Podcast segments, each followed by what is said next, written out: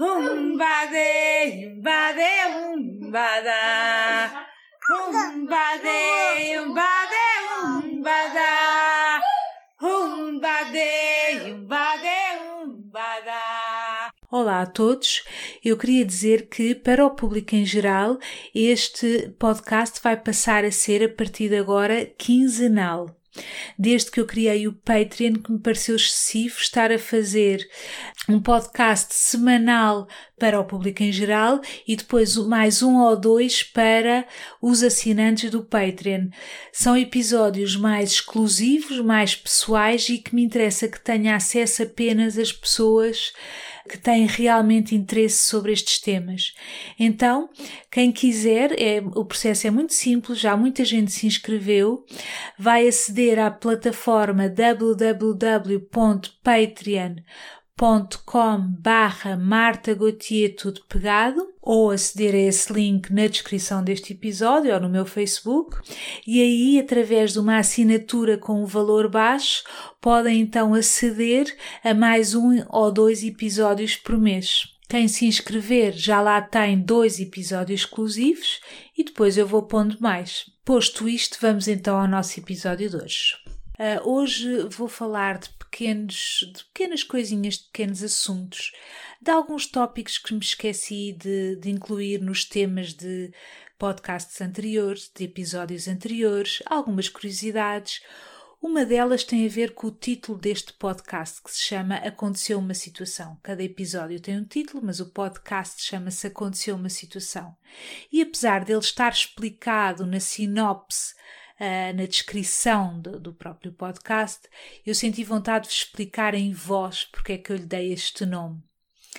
Uh, eu tenho uh, percebido cada vez mais de forma concreta que para nós evoluirmos em termos interiores, de desenvolvimento pessoal, em termos espirituais, para passarmos do concreto para o subtil, nós temos que ficar com um pé aqui na história, na narrativa, nas coisas que acontecem na vida, são o propulsor para nos empurrar para estádios mais elevados.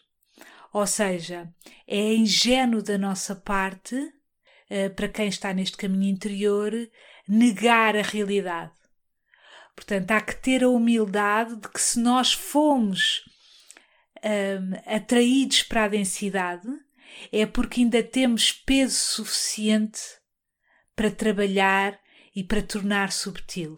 E, portanto, se fomos atraídos para a Terra, portanto, se fomos chamado a chamados a nascer de novo, é porque ainda há trabalho a fazer. Ah, porque isto acontece a muitas pessoas.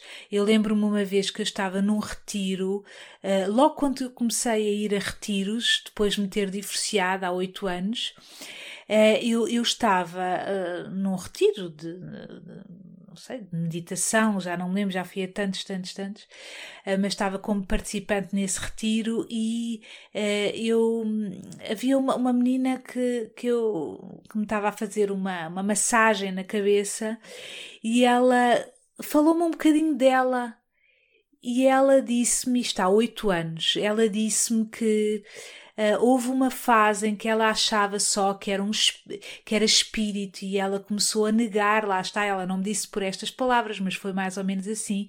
Ela começou a negar a sua parte humana. Então, a, a certa altura, ela não conseguia pagar contas, portanto, ela começou só a meditar, a sentir a natureza, a misturar-se com o todo, a, enfim mas depois, no sentido prático, ela não conseguia estar nesta vida. Então ela deixou de conseguir pagar contas, a família às tantas já não a respeitava, o filho já não a respeitava. Então embrulhou-se numa série de problemas que a fizeram perceber que ela tem que ter uma estratégia para funcionar neste mundo concreto para depois se elevar um, espiritualmente. Então tem que estar num, com um pé cá e um pé lá.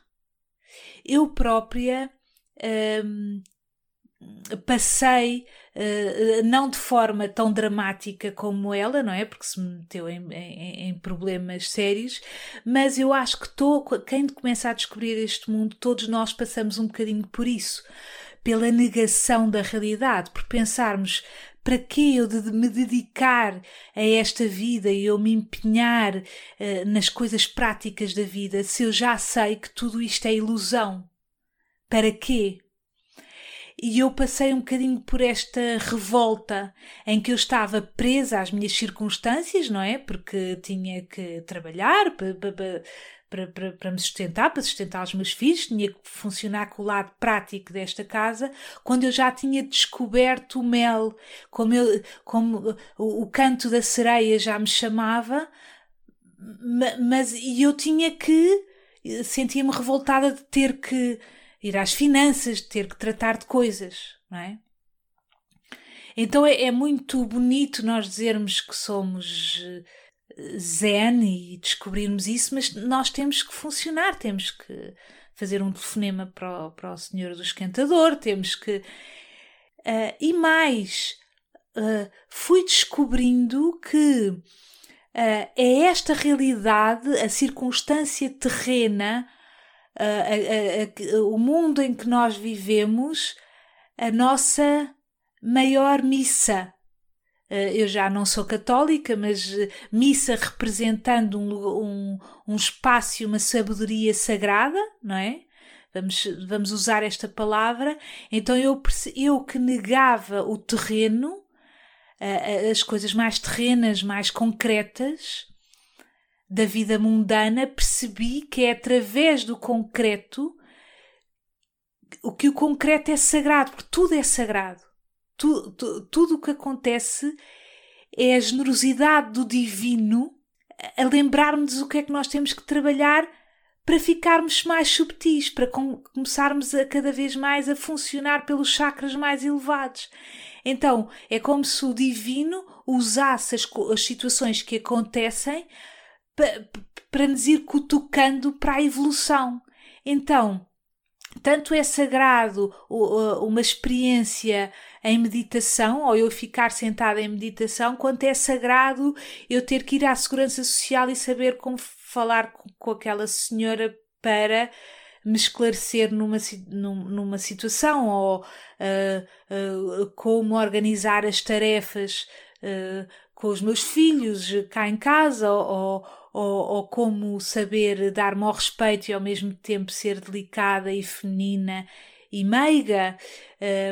então foi por esse processo de humildade eh, que eu passei. Por outro lado, aconteceu uma situação, eu, que já fiz espetáculos de humor e que tenho um olhar satírico muitas vezes em relação à vida, que é um olhar às vezes até que me incomoda porque uh, quero Hum, livrar-me da categorização das coisas e de satirizar as coisas, mas é um, um olhar mordaz que faz parte de mim. Então, há aquelas pessoas que eu sempre. Eh, no meu último espetáculo de humor, que se chamava Pessoas Estranhas, eu falava dos alfas e dos betas. Betas referindo-se aos betos, digamos assim, eh, que é que são os betos, não é? Que é um bocadinho a classe em que eu me incluo uh, e que tem o seu ridículo, uh, apesar de ter as suas coisas boas, e os alfas, que também têm o seu ridículo e as suas coisas boas, e que eu referia que eu tinha inveja de, de, de, de, algo, de, de muitas coisas dos alfas, porque eles são mais livres do que eu, no sentido em que uh, podem usar mais expressões que, que eu estou proibida e que toda a minha linhagem, há palavras que eu não posso usar, enfim, eu fazia essa sátira, sátira nesse espetáculo de humor. Pronto. E apesar de eu não referir isto exatamente, uh, por exemplo, a palavra referir eu não posso usar, agora usei e veio um plim, não se pode usar a palavra referir, tem que se dizer dizer, porque referir já é considerado um bocadinho pseudónimo, uh, uh, porque tudo o que é complicado é, é, é considerado uh, pseudónimo, usar as, piroso, usar as palavras, referir, ou, uh, ou, por exemplo, dizer a documentação, não podemos, temos de dizer os documentos, os papéis, tem que ser tudo o mais simples possível, pronto. Então, apesar de eu não falar nesse espetáculo da expressão aconteceu uma situação, e é uma situação usada pelos alfa e que eu um, acho muito eh, curiosa e, e, gira e que me, que me diverte um, e que eu também um, gosto de usar, apesar de uh, meio como sátira, meio, eh, verdade, meio em verdade, e que é aquelas pessoas, sabem, que vêm ter connosco e dizem: Olha, é assim, aconteceu aqui uma situação em que o Paulo. Uh, estão a ver este género, aconteceu uma situação. Então as pessoas vão explicar a situação que aconteceu. Então eu peguei nesta expressão. Uh, uh, como título do podcast para exemplificar uh, este, este pé que nós temos que estar nas situações da vida que acontecem uh, e no outro pé que podemos estar no nosso lado divino. Nós somos seres espirituais que estamos a viver uma experiência humana. E, portanto, se estamos a viver uma experiência humana é porque temos que ter a humildade de que ainda há, há, há karma que temos que espiar, há, há, trabalho que viemos fazer, porque senão, se não tivéssemos esse trabalho para fazer, já tínhamos saído da roda das encarnações e escusávamos de, de descer à Terra. E, portanto, se descemos, ainda há situações que, nós, que nos aparecem certas e perfeitas, porque não há erros no universo, tudo o que acontece é perfeito para nós, desde uma pessoa que nos pisa na rua em determinado momento, até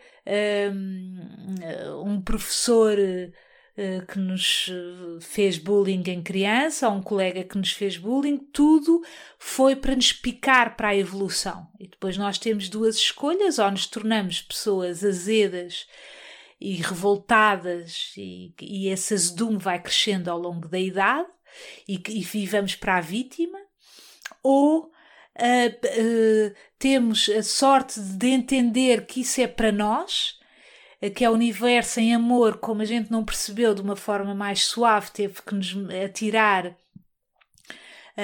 um tijolo para a gente perceber, então se isso veio para nós, se esse professor, se esse colega, se esse marido, se, esse, uh, se essa mulher, se esse vizinho veio para nós, é porque nós temos que evoluir nesta área. Então a gente agradece o mal que nos aconteceu ao universo, uh, aprende e continua. Então aconteceu uma situação tem a ver com isto. Depois, uh, a música deste podcast tem a ver que é um bade, um bade, um. Pronto.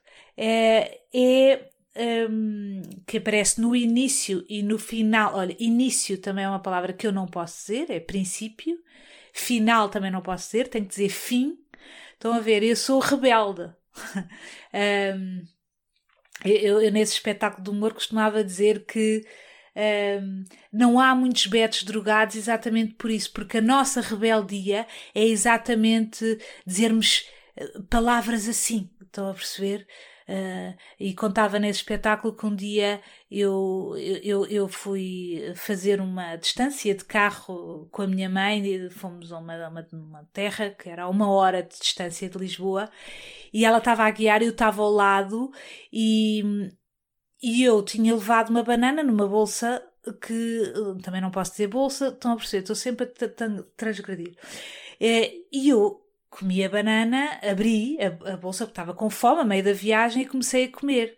E a minha mãe disse-me assim: Que é isso, Marta? E, e dá aquele baque no coração em que a pessoa está a sentir: Oh meu Deus, o, o que é que eu estou a fazer de mal? Eu, eu não sei o que é que eu estou a fazer de mal, porque eu só estou sentada aqui, lado, estou calada, só fui buscar uma bolsa e comi, abri a, a, a banana e estou a comê-la o que é que eu estou. Eu sei que estou a falhar em alguma coisa, ainda não sei o quê, mas a minha mãe vai me dizer agora, ela vai me informar em que é que eu estou a falhar. E portanto, para nós, e já vou explicar o que é que era, para nós, transgredir é comer uma banana dentro de um carro, é dizer início, é dizer final.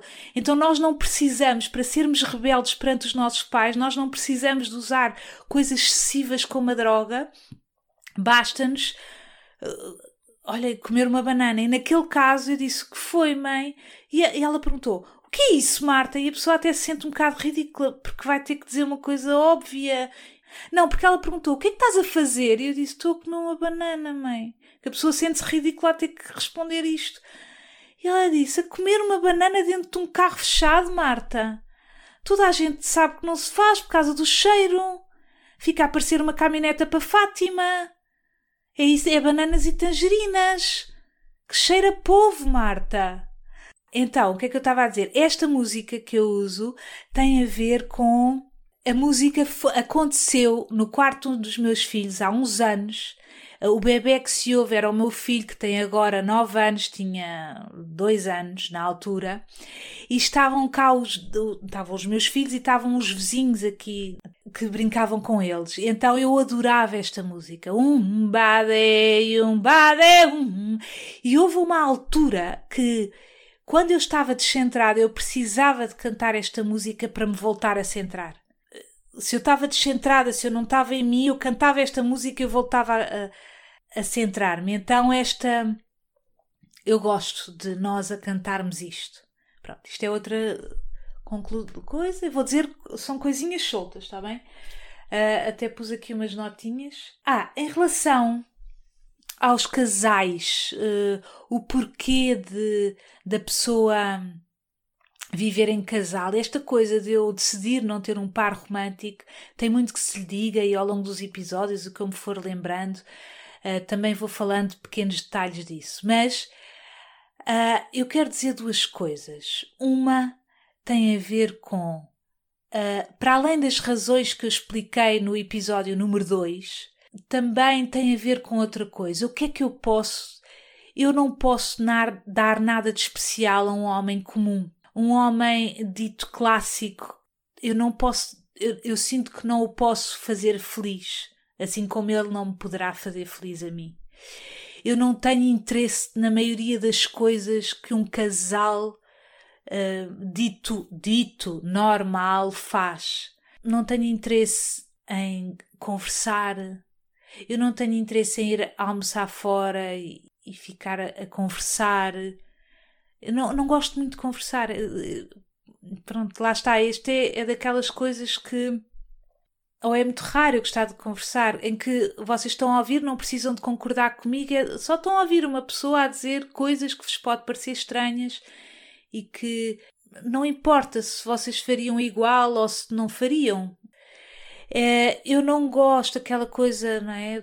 Ah, então agora vamos almoçar à sogra ao domingo, agora vou-te apresentar a minha família, tenho, fico com vontade de cortar as veias. Toda essa parte, está bem que eu tenho que lidar com o concreto, com o real, aliás, porque tenho que funcionar e tenho que decidir ter três filhos e foi uma coisa que eu sempre quis, foi, foi ser mãe e portanto eu honro isso e faço com, com prazer tratar das coisas do cotidiano, mas eu só quero que me prenda ao real aquilo que é obrigatório. Aquilo que não é obrigatório eu não quero. Eu, por exemplo, se me ligam de, de, de uma operadora de telefones ou, da companhia de eletricidade para mostrar novas soluções para uh, eu pagar menos ou para aquele telefonema incomoda-me tanto que eu digo: olha, eu estou interessada em opções para pagar menos, mas eu prefiro ir ao sítio. Uh, eu, eu vou, eu não tenho disponibilidade agora para este telefonema, porque eu estou enervada ao telefonema todo, corro o risco de ser antipática uh, e não me apetece estar a, a, arranjar problemas a mim mesma, porque depois fico com remorsos por causa de um telefonema. Então eu prefiro ir ao sítio, à própria companhia de eletricidade, à própria companhia dos telefones e ir lá falar cara a cara porque eu decidi ir. Uh, então, todos os detalhes da vida. Tenho cartão, tenho um cartão de um grande supermercado de descontos e todos os outros em que eu poderia aproveitar os descontos, eu prefiro não ter para me escusar a todos os momentos em que tem cartão, passa cartão e agora põe isto na aplicação, põe tudo o que me vai prender a detalhes, a, a palavras passe, tudo eu recuso para que a minha vida seja muito, muito simples, para que nas minhas meditações apareça o mínimo de detalhes. Eu não quero acumular lixo na minha cabeça. tudo, uh, imaginem, eu só para não fazer uma, uma combinação uma combinação por SMS com alguém, com uma, uma pessoa da família, o que seja, eu prefiro não combinar nada. Mesmo um filho meu diz-me: oh mãe, a tia não sei quê, uh, uh, posso ir à casa da tia? Às vezes o meu filho mais pequenino diz: Posso ir à casa? Podes, olha, então liga à tia. Prefiro isso do que ser eu a mandar mensagem, depois a tia responde, ou responde depois, depois eu tenho que estar atento ao telefone para ver se a tia respondeu. Depois ela diz: domingo não posso, mas posso segunda. Depois eu pergunto ao Miguel: Miguel, a tia não pode, só pode segunda. Queres que seja no próximo de semana? Ele diz: depois logo se vê. Depois eu tenho que dizer à tia: depois logo se vê. E ela diz-me: ah, então, mas então eu não tenho a certeza se posso, porque no próximo fim de semana eu tenho um, um almoço fora de Lisboa. Estão a ver tudo isto? Eu já, só de estar a descrever, já estou nervosa. Então, toda a logística da vida eu tento me poupar e só ficar com os resquícios mínimos de, uh, de, de, necessidades, uh, aquilo que eu tenho que funcionar. Uh, eu prefiro, por exemplo, no, ter uma coisa.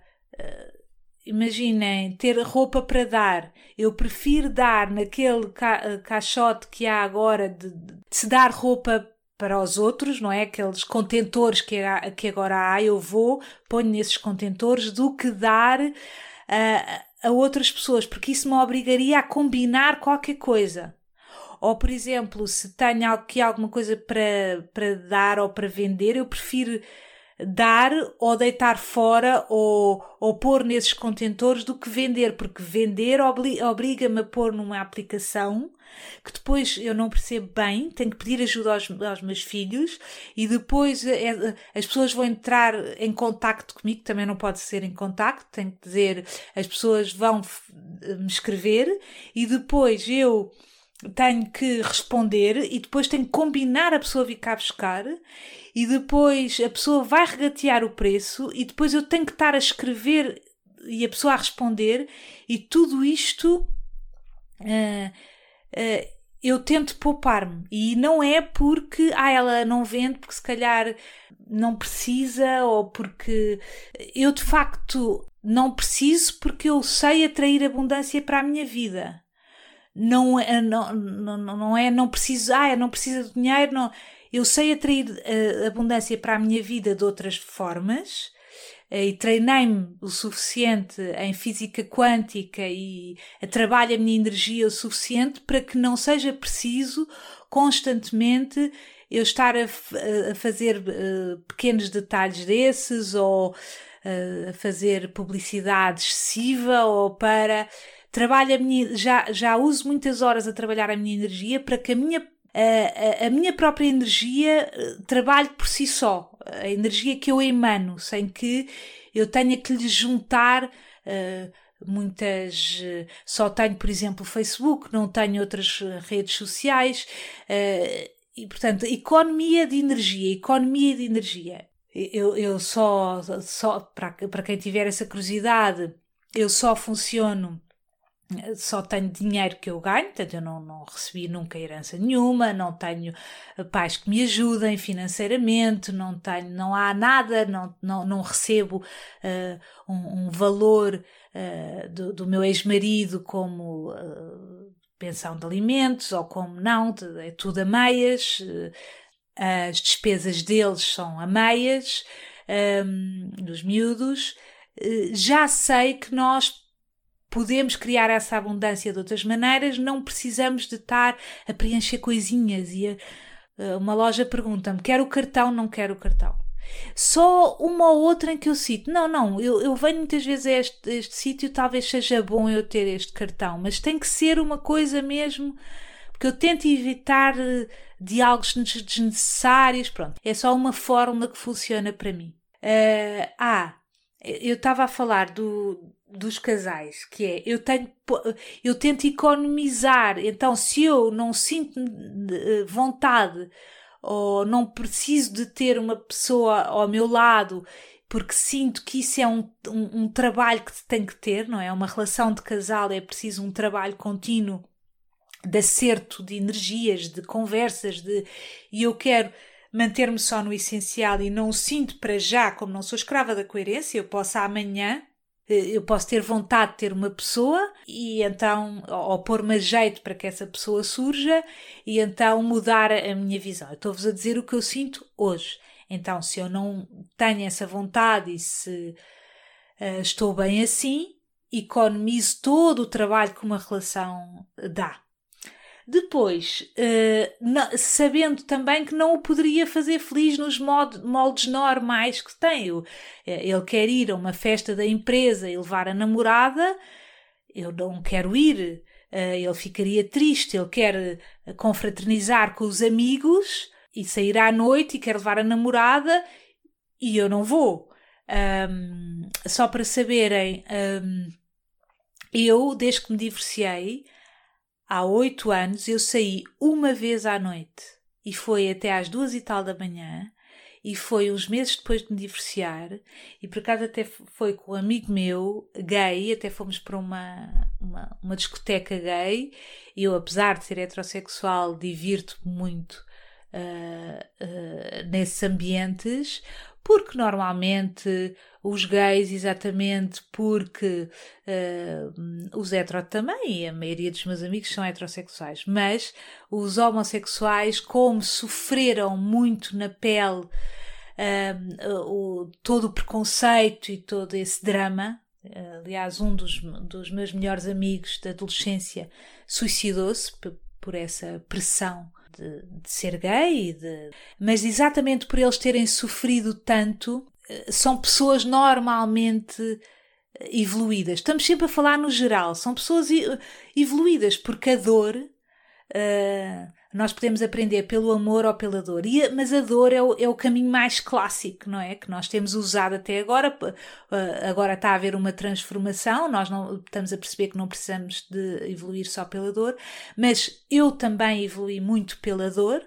Uh, pessoas que tiveram às vezes mais desafios na vida Uh, muitas vezes são as pessoas com mais densidade ou com mais uh, profundidade, não é sempre assim, mas muitas vezes é e os gays têm uma. Uh, os homossexuais, e, e, desculpem eu estar a, a, a pô-los aqui num, num rótulo, mas às vezes para facilitar o diálogo, exatamente por terem sofrido todos esses danos, toda a sociedade a pô-los à parte, uh, tornaram-se pessoas mais sofisticadas, muitas vezes intelectualmente, ou em termos de piadas, ou em termos, enfim. Portanto, só para dizer que eu saí uma vez à noite até às duas e tal da manhã. E antes disso, antes de me divorciar, eu era uma pessoa que saía até às quatro, cinco da manhã, sabia fazer esse jogo, sabia divertir-me, adoro dançar. Uh, mas aquilo que eu fui percebendo foi que adoro dançar, às vezes ponho música aqui muito alto sozinha e danço, mas faço isso cada vez menos, mas tem a ver,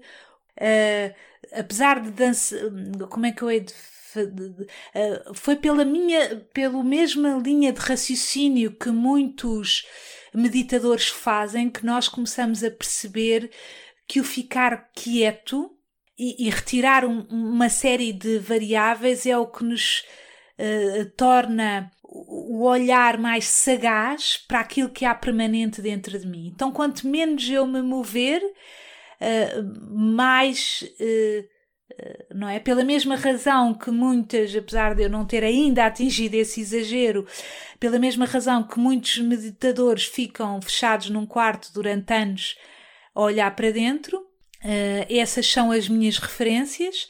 E, eu sei que eu vou acabar a ir meditando cada vez mais. Pela mesma razão, eu, eu, eu tento que a movimentação não seja muita, a histeria não seja muita. Não que isso tenha algum mal, aliás, há, libertação através da dança e muita cura através da dança, que também já fiz esses uh, processos de, de transdance, tudo isso.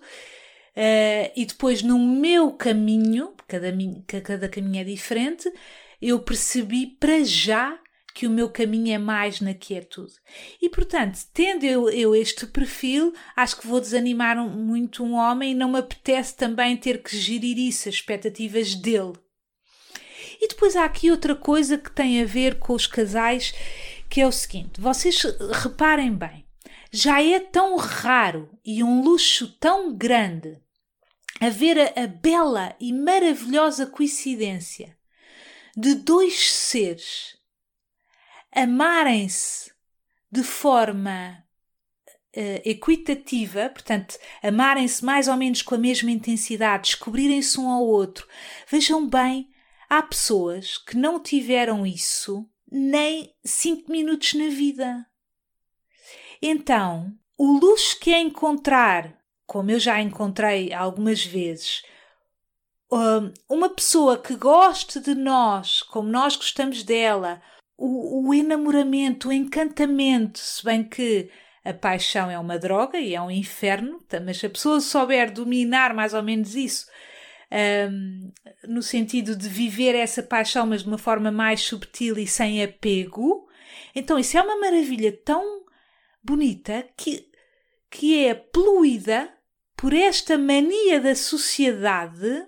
Portanto, é, é, é uma beleza tão grande dois seres encontrarem-se nesta beleza que de repente a, a, sociedade tem a ideia macaca e eles os dois têm a ideia macaca, olha, já que isto está tão bonito, tanto, e eles depois têm a ideia macaca de, olha, vamos, hum, já que nos amamos tanto, vamos, vamos, embora misturar esta beleza e esta papoila e esta coisa frágil que nós encontramos e que há pessoas que não chegam a encontrar nem cinco minutos na vida nós vamos pegar nisto, nesta coisa frágil, e vamos fazer uma coisa: vamos fazer testes a este amor, que não era preciso fazer estes testes, mas nós vamos ter a ideia macaca de, olha, embora viver juntos e juntar a rotina doméstica cansada a este amor tão bonito e ver se isto aguenta. Olha, embora juntar dinheiros, embora dormir no mesmo quarto, e dormir na mesma cama. Vamos ver se isto aguenta mesmo. E agora, olha, vamos juntar também famílias. Vamos, vamos, vamos apresentar. Apresenta-me a tua família para ver se eu gosto da tua família tanto como tu, apesar das probabilidades serem mínimas. Vamos fazer esta loucura. E olha, apresenta-me também a tua família.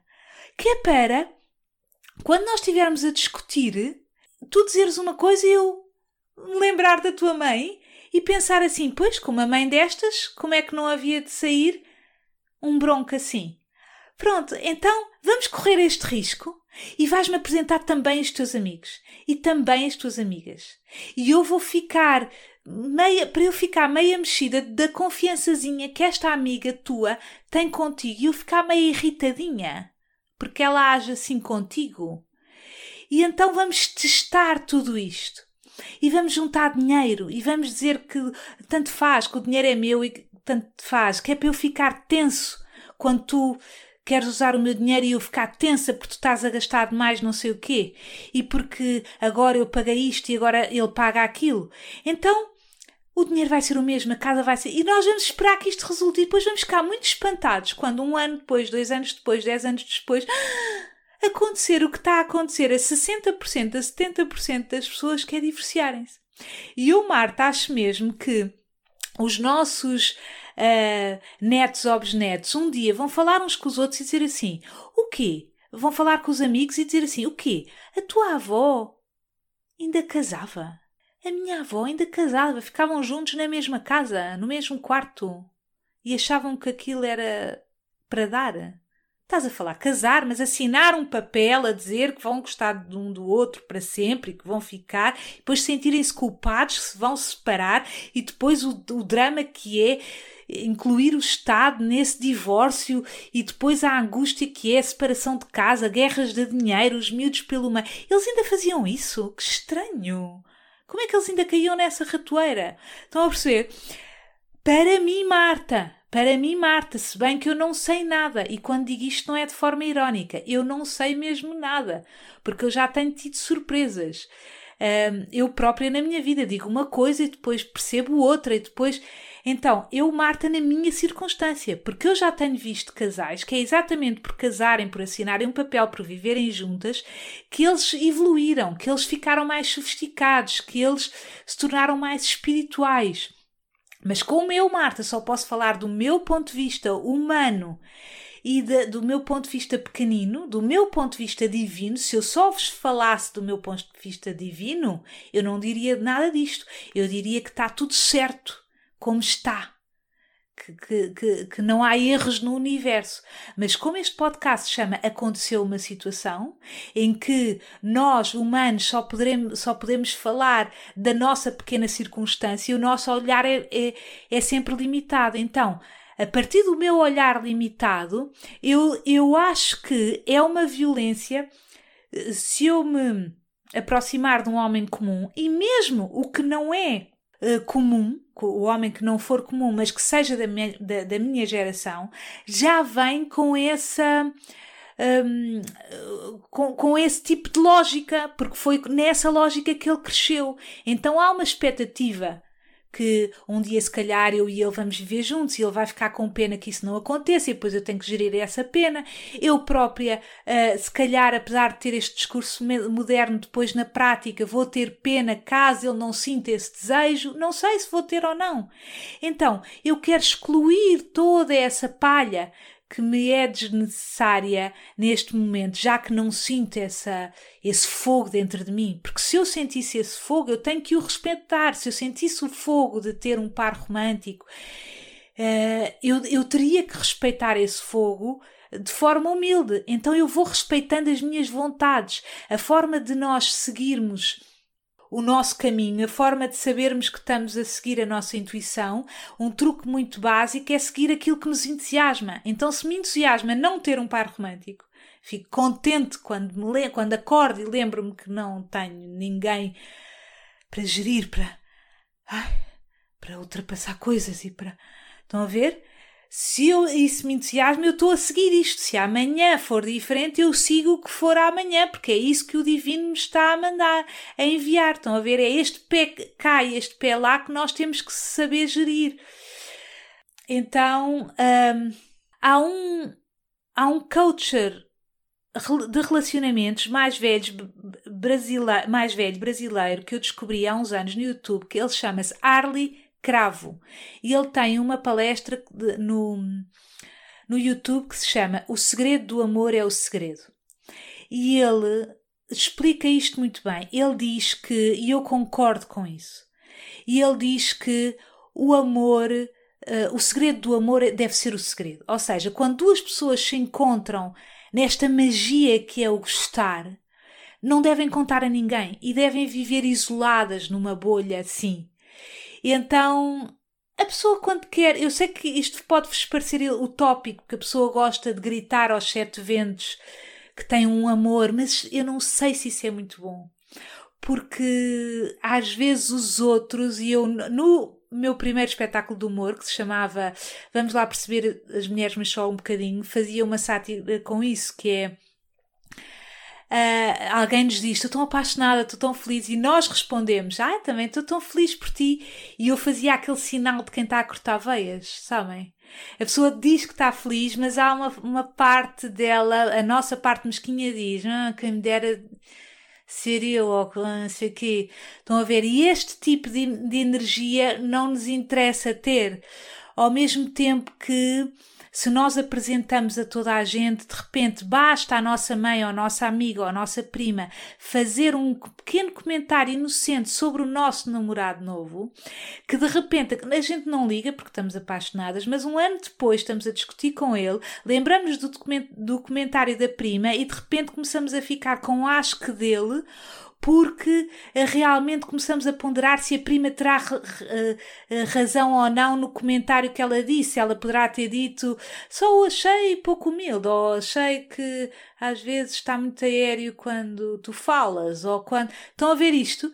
E basta estas coisinhas para de repente se começar a minar uma teia que nós já não sabemos onde é que é o início, onde é que é o fim dessa teia. Então, a pessoa deve viver nessa bolha. Algumas pessoas, hein? estou só a falar de algumas pessoas, outras já sabemos que se é esse o entusiasmo, é por esse caminho, o caminho de serem um casal que vão evoluir. Mas, ou então, viverem nessa bolha, viverem em casas separadas, ou se quiserem então muito, muito viverem na mesma casa, um, uh, fazerem, um, viverem em quartos separados, terem a rotina doméstica muito bem delineada, porque a mulher tem uma coisa muito chata que é a mulher espera que o homem a adivinhe, que ela, que, que, que, que ela adivinhe que ela precisa de ajuda, que ela, que ela adivinhe que ela está triste. Então tem que ficar muito definido que é tu fazes isto, eu faço isto, e ficar assim todos os dias. Um, uh, para corrermos o mínimo de riscos, para poluir o mínimo. Uh, então, mas vamos voltar. Uh, o segredo do amor é o segredo. Ficarem nessa bolha e curtirem isso. Uma vez, o António Fagundes, que é aquele ator brasileiro, mais velho também, ele disse numa entrevista há uns anos, e aquilo criou muita confusão, e ele foi muito criticado porque ele disse que, que tinha, já não ia casar mais e que não era suposto que o outro um, tivesse o nosso lado mau. Então ele agora, se se apaixonava, por acaso entretanto acho que ele casou, já não sei, estão a ver, às vezes a pessoa muda, mas se se apaixonava ou se gostava de estar com uma mulher, o que ele fazia é só ter a parte boa com ela, com, com ela. Mas e porquê? Qual é o drama disso? Eu também penso assim. Ou seja, ele acordava, estava com um mau humor, chato, feio, tomava o seu banho, estava com o seu mau humor, ficava o seu tempo para si, a sua manhã e depois era um sábado ia buscar a namorada, ia almoçar à beira-mar, a um sítio bonito, e só tinham essa parte boa. Isso é tão bom, mas porquê que nós estamos, porquê que assumimos, toda a sociedade assumiu que nós temos de ter a parte chata com a outra, a parte difícil, e só isso é que é um amor, e nós temos que dividir as tarefas, e nós temos que estar no mesmo quarto, portanto, é a impossibilidade de um, de, um, de um, espaço nosso, e se não estamos na mesma cama e no mesmo quarto é porque é sinal que, nos, que não nos amamos. Todos estes chavões, uh, isto polui, depois isto desgasta, e depois as pessoas em segredo ficam uh, naquela coisa de uh, eu quero me separar, mas tenho medo do que vão julgar e depois não sei se tenho dinheiro para, para, para me manter, porque a pessoa, como já está naquele meio, não é? Já vive a contar, ele com o dinheiro dela, ela com o dinheiro dele e com aquela casa, e então, se isso já partiu assim, é, criaram codependências que já é difícil largar, então a pessoa sente-se culpada por ter mudado de ideias. Porque é lógico que se eu casei com uma pessoa, sendo esta uma determinada pessoa, ao longo dos anos, se eu, se eu não for um macaco, não é? Eu vou, eu vou evoluindo, eu vou mudando. E pode acontecer que não seja essa mudança em coincidência com a outra pessoa. Então é natural que, que possamos separar-nos porque já não pensamos da mesma maneira, já não me faz sentido estar com aquela pessoa e de repente estou fechada num quarto com esta pessoa, olhar para este, para este senhor aqui ao lado que eu já não me identifico. E agora como é que eu faço isto? E fica anos em segredo a fazer amor com aquela mulher, com aquele homem, sem querer estar ali e, e, e a guardar uma culpa. E eu lembro-me que a minha avó, quando a, alguém se divorciava à volta de, dela, ela dizia assim: Mas porquê que aquela se divorciou? Ele não lhe batia, não tinha outras, não era, não bebia, nem tinha vícios, porquê que ela se divorciou? E isto ficou dentro de mim muito tempo e, e ainda está que está no nosso corre, no nosso sangue, esta cultura de que, ou seja, as mulheres foram tão maltratadas pelos homens durante tantos anos, não é? Historicamente, que, que é quase, as mulheres consideram quase como um capricho divorciarem-se caso o homem ou não desbata, ou não tenha outro, ou não beba. Então, se for um homem mais ou menos bom, elas sentem a obrigação de ficar, porque coitado, ou então, coitado, mas ele não me fez mal nenhum. Então é quase, se ele não fizer nada de mal, já é suficiente. Então isso é nós pedirmos pouco no, para nós mesmas, ou nós mesmos, agora estou a dizer neste caso das mulheres, não é? É pedirmos pouco a nós mesmos. Estamos a aprender este homem que pode fazer imensamente uh, feliz outra mulher, uh, uh, que, que, que vai dar valor a certos aspectos dele que eu já não dou, mas não que seja melhor ou pior, eu simplesmente dou, dou valor agora a outras coisas que não está numa escala quantitativa, é, são só outras coisas. Então estou a prender este homem, estou a achar que isto, ele se calhar está a pensar a mesma coisa e os homens ainda têm um peso maior, como os homens historicamente têm aquele peso de eu tenho que manter a minha família, eu sou o provedor, uma mulher, um homem uh, é um rato se largar a sua família, eles muitas vezes se mantêm mais facilmente, eles se mantêm anos e anos e anos contrariados. Então, largar lembro-me dessa culpa que eu sentia, meu Deus, mas ele é um homem bom e gosta de mim. Como é que eu vou fazer isto a uma pessoa que gosta de mim? Então a pessoa sente-se caprichosa, uma má pessoa, uma pessoa que vai destruir os lares, uma cabra. E que é uma má mãe e que os filhos vão ficar contra ela. E depois a gente vai. Normalmente os nossos piores medos nunca acontecem. Então, que bom, que bom é poder aproveitar um par romântico só para a parte boa. Porquê é que nós temos que pôr o fardo? Porque depois as pessoas ficam muito infantilizadas pelo hábito de pormos o nosso fardo, a nossa parte má, a nossa negatividade no outro, que depois o outro vai dizer: Ah, mas não fiques triste, ah, mas não te sintas insegura, mas tu és tão querida, mas tu és tão gira, mas tu. Então nós parece que já não sabemos viver sem aquele conforto emocional do outro. É mentira. Dá para viver. Se o outro se for embora um mês, uma semana, nós conseguimos gerir esse mal-estar, muitas vezes até melhor. Eu muitas vezes até me furto a desabafar, até com amigos, porque eu sei que essa muletazinha me torna mais fraca. O outro a dizer-me o que eu devo fazer ou não fazer, eu de repente já estou preso ao que o outro me disse ou que não disse. Então, o, o, o estarmos livres dos outros não quer dizer que não partilhemos uma história, mas o estarmos livres do que o outro acha, que o outro não. E podemos fazer isso com um par romântico, não pôr o nosso lixo em cima do outro.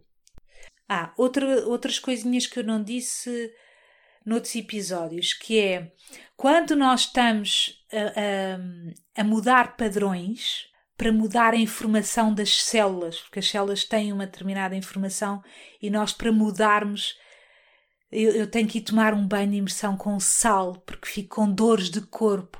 E eu queria fazer esta comparação. No fundo, é que sabem como os drogados, uh, muitas vezes, quando estão a largar a droga, eles isolam-se numa casa uh, e ficam no seu quarto, e às vezes as dores de corpo, uh, pela abstinência dessa droga, são tantas que ele tem que ir tomar banhos com banho de imersão e sal e porque eh, isso relaxa os músculos. E é, é a mesma coisa. Muito, nós, a maioria de nós, nós somos viciados em infelicidade, porque a infelicidade faz companhia. Então, o, o, o desapegar-nos de, de Uh, dessas dores e de, de, de, deixar entrar o amor, deixar entrar a felicidade, o não, o não dramatizarmos as coisas, por exemplo, é, é, é, o largar esse padrão do drama. E isso também faz doer. O tornar a nossa vida mais simples pode doer. Podemos sentir-nos mal por causa disso.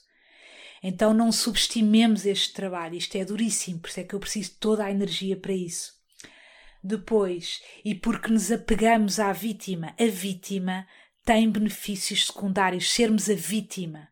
O, por exemplo, na rotina com os filhos, se nós não, não, não pedimos ajuda aos miúdos para nos ajudarem com as tarefas de casa. Uh, eu, por exemplo, tenho mulher a dia só uma vez por semana, que são quatro horas à quarta-feira. Se eu não distribuir bem as tarefas, se eu não, não fizer com que se cumpra bem, eu vou, vou continuar apegada à vítima. As coisas. Eu, eu, eu demorei alguns anos a, a, a, delinear e a distribuir as tarefas entre eles e a, a fazer-me ouvir e a fazer-me respeitar e a, e, a, e a fazer com que as tarefas fossem bem cumpridas porque eu antes boicotava-me e as coisas eram mal feitas e eu inconscientemente boicotava-me para perpetuar o meu estado de vítima, porque eu assim continuava a, a ir para o padrão tudo eu, tudo eu, e podia uh, e, e sentia sempre que eles tinham uma culpabilidade para espiar em relação a mim, porque eu era a vítima que fazia tudo cá em casa. Então, fazer cumprir essas a distribuição das tarefas de forma eficiente foi aprender a simplificar a minha vida. E hoje em dia a, vida cá em casa, em termos de tarefas, é muito simples. Uh, até como é tudo tão claro uh, e cada um tem, tem as, as suas coisas para fazer.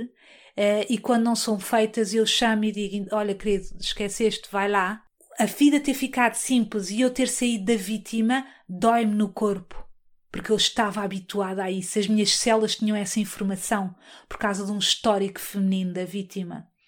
Então, largar isso uh, obriga a um desapego. Eu, e eu saber receber esse amor que eu estou a dar a mim mesma, que é saber organizar a minha casa de uma forma simples para que me sobre tempo para aquilo que eu gosto, seja meditar, seja ficar a olhar por uma janela, seja uh, fazer isto que estou a fazer agora, seja atender os meus pacientes uh, sem, sem me sentir sobrecarregada com, com a dinâmica da casa, o saber receber esse amor que eu me dei também me custa porque as minhas antepassadas não souberam muitas vezes receber amor, receber paz, receber calma. Então eu fazer o novo, fazer diferente dói-me. Uh, avançar para mais um lugar de largar esse fardo de que a vida é um esforço, e, portanto, largar a ideia de que a vida é um esforço é preciso muita coragem, é preciso esses banhos, no meu caso, esses banhos, outras pessoas, no meu caso também é fazer caminhadas para deixar entrar essa luz, esse ar.